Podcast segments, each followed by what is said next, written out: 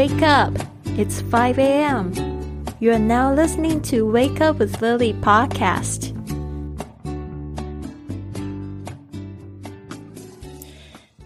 Now you're listening to Wake Up with Lily podcast. 你现在收听的是 Wake Up with Lily，我是主播 Lily，这是一个跟 Lily 一同早起的播客节目。我想问大家一个问题：如果今天是你生命中的最后一天， 请问你还会做你现在正在做的事情吗？不知道你的答案是什么，但是呢，我个人呢对死亡是有分成非常深刻的体验跟感受。在我二十岁的那一年，我的妈妈突然在梦中就过世了。那时候我很惊讶，原来生命这么的短暂。我妈妈才五十三岁，平常也没有说有什么样的健康问题，他就这样子永凯永远的离开我了。但是死亡这件事情也变成我生命中最积极正面的一个影响，因为我们每个人都会步入死亡，我们都正在死去，并不知道我们最后一天是哪一天，对吧？所以呢，我这边就想要跟大家聊聊，到底生命中什么才是对你最重要的事情，对我们是最重要的事情。嗯。说到这个话题，有些人可能不太爱听，但是我觉得，如果你仔细的去倾听自己心里的声音的话，你就会知道那个答案。嗯，那我最近发生的一连串非常有趣的事情，也在提醒我，死亡或许就在转角处，死亡或许很近，所以我要怎么样子去过这一天？我要怎么样子过我接下来可能有限的生命？所以呢，想要跟大家分享，就是我们这一生的任务，就是好好的认识自己，然后呢，去爱，去获取知识，没有别的了。如果可以的话，真的常常静下心来，哦，就是去倾听自己内心的声音。啊，其实人生呢，真的可以过得很简单。啊，不需要遇到一些很多的苦难或者是重大灾难的时候，才去思考人生真正的意义。今天我们在云雀实验室呢，有一个这样子的讨论，因为我们六点到这个六点半会是一个分享时间。那分享的时候，通常我都会开头，因为这几天发生的一些事情，我觉得也是为我发生的，所以我不得不讲出这个秘密。就是小的时候，我常常就说，我只要活到四十岁就好了。然后，其实现在距离我三十九岁的生日只剩一个月的时间。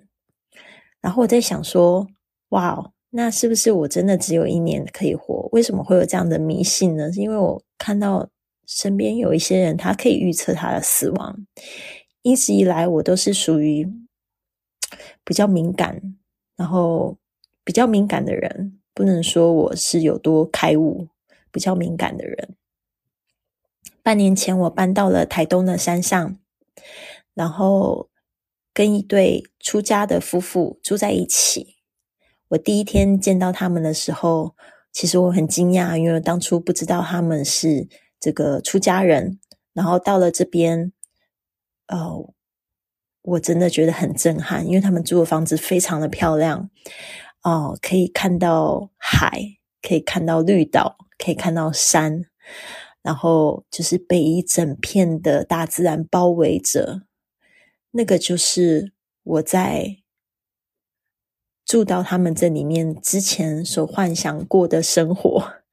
所以我现在住的地方非常的美丽，有一大片的花园包围着，每天可以听到花，听到鸟鸣、蝉蝉鸣，还有。闻到花香，然后面对海，背后就是山。这半年呢，我的生命也发生了很多很神奇的变化。二零二零年过得有一点就是灰头土脸的，但是呢，这半年呢，我的梦想都实现了。哦，就是我二零二零、二零二一年许的愿望都实现了。然后我也谈了一场恋爱，虽然我不知道他是不是还是进行时，但是呢，至少我感觉我还是在恋爱中。然后 这个有机会再跟大家讲，这个也是很有趣的感觉。Anyways，第一天见到他们的时候，我以为我没有办法住进这个房子里，因为那一天呢，我穿的很少，我穿了一个露肚子的上衣，然后我的。就是裙子的开叉开到就是大腿处，我就想说哇，我不知道他们是出家人，我穿这样子来面试，嗯，应征房客，实在对他们太不尊敬了。没有想到我在打电话给他们的时候，他们很开心，然后我们就立刻约了签约的时间。在签约的那一天，女士和尚来接待我，他看了我的身份证。看到我的出生日期，他就说：“哇，我就知道你跟我女儿是同一个星座，因为你们都是射手座，都感觉个性好像特别大啦啦，然后特别开朗。”我就说：“哦，怎么那么巧？那我们真的是很有缘。”他说：“他也觉得我们很有缘，所以我可以做他们的房客，也是很有缘的一件事。”然后，当然我对他们的这个就是背景啊。都有一点点好奇，但是也不敢问太多。但是女和尚呢，就跟我分享她的大女儿，就是她觉得跟我很像，又是射手座的女儿。呃，在六年前的时候，因为胃癌过世了。嗯，然后我就表示同情，因为我也有遇过亲人死亡的这件事情。他说，他的女儿小时候常常会开玩笑说，他只要活到三十岁好就好了。就没想到他女儿就是在三十岁的时候过世。然后那时候觉得非常有意思。我我也说，对啊，我小时候也会这样子讲。到了青少年，都还会觉得说我只要活到四十岁就好了。但，我觉得这不是一件悲观的事情。事实上，我也有活到一百岁的想法。但是，我就觉得。对，我就只要活到四十岁就好，所以呢，我就觉得蛮有意思的。那在我就是预测我自己的生命只有四十四十岁到四十岁的同时，我就在想说这一段时间我要怎么样子去过？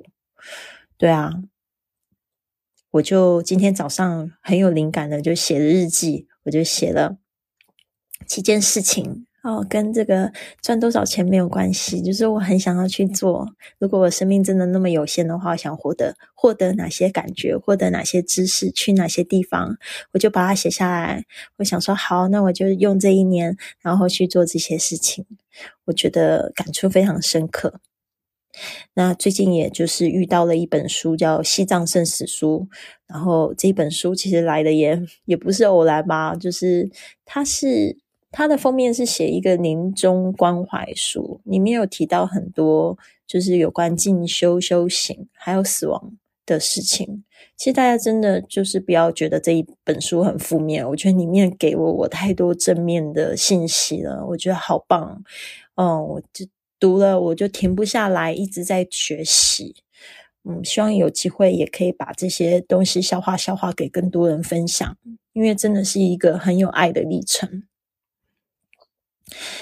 Anyways，就讲到这边，就是有一个这样子的感受吧。分享出来之后，没想到大家都非常激动。有一些同学分享了昨天在看一部也类似的纪录片，叫《Minimalist》，呃，就是这个极简生活主义者的纪录片。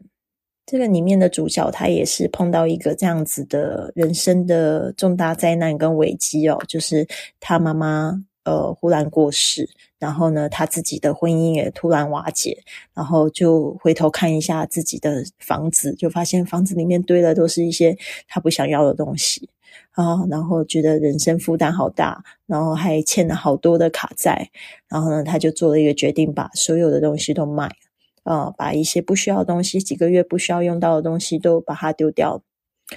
做了一个这样子的方式，他就觉得啊，生活好轻松啊，而且就可以更有更多的时间去去做真的想做的事情，还有陪伴他们爱的人。然后这个感触也非常多，对啊，因为我现在大概也是这样子的生活吧，没有很多的东西，但是我觉得很轻松。我有更多的时间可以来呃照顾我我自己，还有就是我爱的人，然后还有去嗯，我觉得对这个社会有贡献也不敢说，但是呢，我觉得尽可能的给我身边的人温暖。好的，所以呢，讲到这边，还是想要问大家那一个我刚才开头的问题。如果今天是你生命的最后一天，你想要怎么活？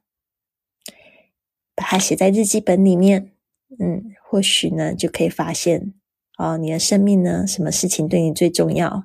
什么东西呢？你应该立刻把它移除了，不要再花时间去浪费时间去烦恼它啊，去照顾它了。好的，就是这样子。希望你们都有一个非常棒的一天。Have a wonderful day. 如果你也想要加入我们清晨五点云雀实验室的行列，体验丰盛的早起仪式，请你关注我的公众微信账号 i fly club，或者是 English Fit E N G L I S H F I T，收到我们开课的最新资讯。